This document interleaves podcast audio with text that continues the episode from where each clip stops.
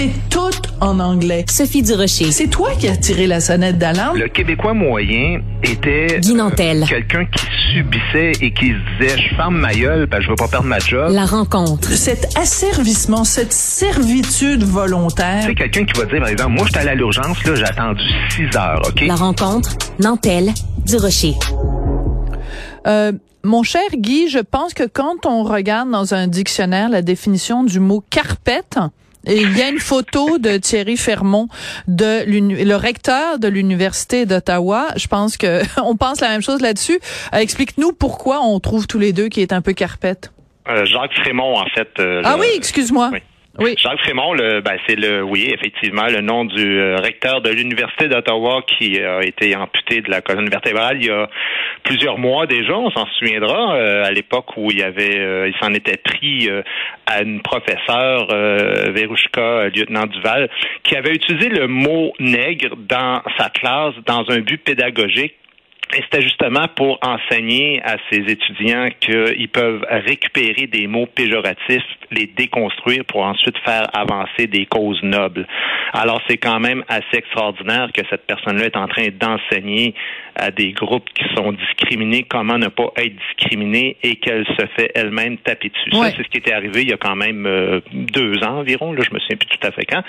Et euh, et ce qui était vraiment paradoxal par rapport à cette question-là, c'est qu'elle, elle s'est faite, mais complètement salir euh, sa réputation, alors que il il y avait quelqu'un qui avait publié ses coordonnées sur les réseaux sociaux, puis ces personnes-là, euh, cette personne-là Ben a jamais été punie. Il y avait une autre personne qui avait fait un appel à la cyberintimidation de 34 professeurs avec des mots haineux là, ces professeurs-là avaient justement euh, été derrière euh, le professeur lieutenant Duval. Et bref, le recteur s'en était jamais pris à personne. Et là, il y a donc un nouvel épisode euh, cette semaine. Alors, l'ambassadeur de Chine au Canada qui vient faire un discours pour les étudiants.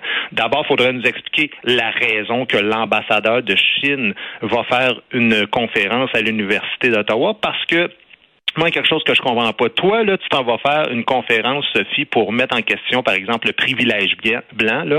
Ben, tu vas être interdite. OK? Ben ouais, Ils vont te dire, clair. non, va-t'en chez vous, on veut pas t'entendre. Et là, tu arrives, déjà, on fait quelque chose avec le, le- un représentant de la plus grande dictature au monde, et ça, c'est OK. Fait que déjà, déjà ça, moi, j'ai de la misère, puis ensuite, ben, je vais te laisser parler, puis je vais revenir euh, avec la suite. Ben, c'est-à-dire qu'en fait, non seulement euh, le, le, le représentant d'une des, d'une des ou la plus grande dictature au monde, mais en plus, comme il donne une conférence, euh, on sait très bien que ça va juste être de la propagande. Fait que c'est quoi l'intérêt? Si quelqu'un vient donner une conférence et que c'est un dialogue et qu'on peut poser des questions à un moment donné, à la rigueur, ça peut être intéressant. Mais on sait très bien que ce gars-là, de toute façon, il va lire des notes qui auront été approuvées par le Parti communiste chinois, puis que ça va être juste du blabla, puis qu'on va se faire fourrer comme des dindes euh, dans le temps des fêtes. Fait que je vois pas absolument aucun intérêt à une conférence d'un représentant de la Chine. Là.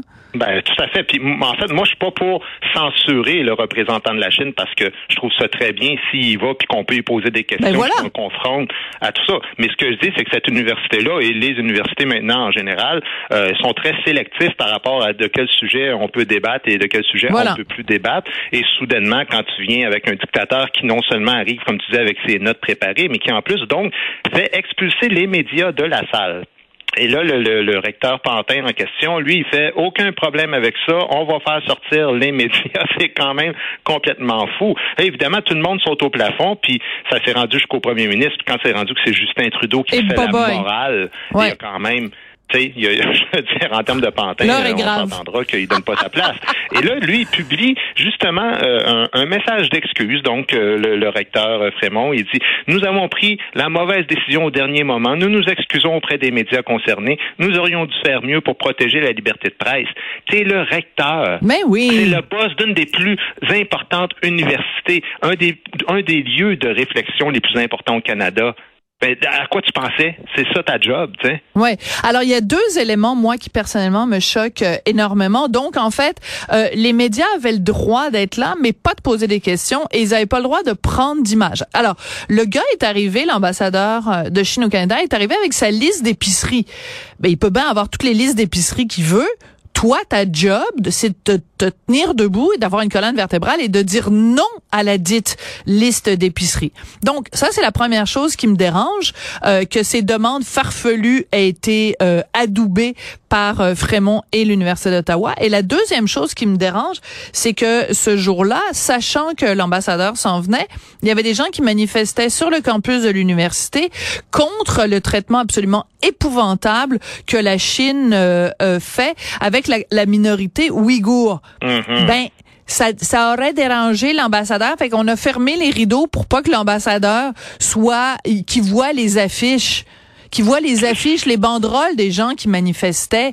Mais ça, odieux, là, Sophie, c'est odieux. Écoute, le gars honore une dictature en le recevant et il décide de fermer les stores pour pas que le représentant de la dictature voit les gens qui sont opprimés par son régime. C'est quand même fort en tabarouette. Puis ça, ça, ça, c'est des gens qui nous font la morale après ça, puis qui nous disent euh, qu'est-ce qu'on a le droit de dire, qu'est-ce qu'on n'a pas le droit de dire dans les universités, tu sais.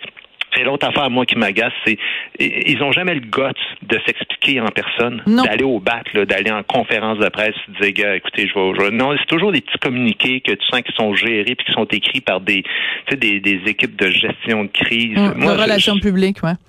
tu sais, là, il y, a, il y a une personne sur Twitter, mais en fait, il y a plusieurs personnes qui, qui parlaient du principe de Peter, tu sais, puis qui dit, euh, ben oui, euh, c'est ça, le principe de Peter. c'est quoi, c'est le principe de l'incompétence, mais- ouais. au, au- au sommet de ce qu'il est capable de faire et jusqu'à son point d'incompétence. Et, et je crois qu'il est rendu là, le monsieur. Ouais, mais, euh, mais moi ce que je trouve c'est bon ben je sais pas t'es allé à l'université t'es allé où à l'université toi Guy? Ben, je suis allé à l'UCAM, mais une seule session parce qu'après ça, je suis rentré à l'école de Ah ben oui, d'accord. Donc alors ben moi de, de je sais pas pour euh, euh, mais donc je suis allée à l'université McGill puis ensuite je suis allée à l'université euh, Columbia à New York. Le- L'université par définition, c'est un endroit où euh, tu es confronté à d'autres idées, tu es euh, euh, tu aspires à l'excellence où on te pousse dans le dos pour être ambitieux, pour amener un certain dépassement de soi et surtout tu fréquentes l'université pour fréquenter des modèles, des gens qui ont réfléchi pendant des années supposément. Les universitaires sont censés être des gens qui ont réfléchi pen- pendant des années à des principes et à des concepts. Alors moi je me dis quelqu'un qui est étudiant à l'université d'Ottawa en 2022 le modèle qu'on lui présente, c'est non seulement un ambassadeur d'une dictature, mais c'est aussi une direction d'université qui se met à genoux devant des dictateurs. Donc, on repassera pour euh, les concepts et les et les et les idéologies qui nous amènent vers le haut. Tu comprends ce que je veux dire? C'est que c'est Ben- censé être des centres d'excellence et ce sont devenus des centres de médiocrité. Oui, oui, absolument. Mais écoute, quand, quand je vois ça, puis c'est, c'est presque justement de, de c'est, drôle que ça arrive avec la Chine justement, qui a connu justement euh, dans son histoire des, des régimes avec les gardes rouges et tout ça, là, de, de rééduquer euh, des, des, des masses populaires. Ben Mais oui. on dirait que c'est vraiment ça l'objectif maintenant, tu sais. Et c'est pour ça que moi je refuse ses excuses à cet homme-là, parce qu'il dit nous aurions dû faire mieux pour protéger la liberté de la presse. Je veux dire, tu sais, des fois, tu t'excuses parce que, ah, écoute, j'ai fait tel geste parce que j'avais telle intention.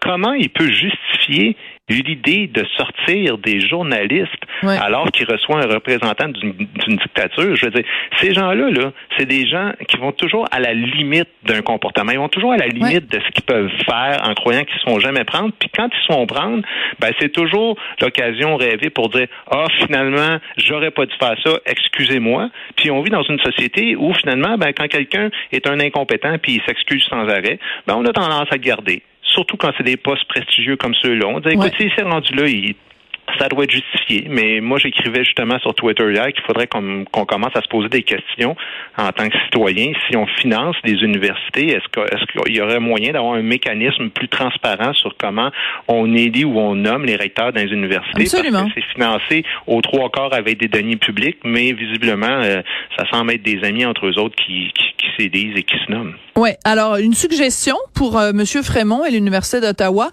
euh, donnez donc un petit coup de fil à l'ambassade euh, d'Iran au Canada. Je trouve que ce serait bon d'avoir quelqu'un, euh, l'ambassadeur, euh, qui viendrait faire une conférence et qui pourrait exiger que toutes les femmes présentes se voilent. Je trouve que ça irait tout à fait dans l'idéologie de euh, des, euh, des des carpettes qu'il y a à l'université d'Ottawa. Merci beaucoup. Merci à toi. À demain. Merci.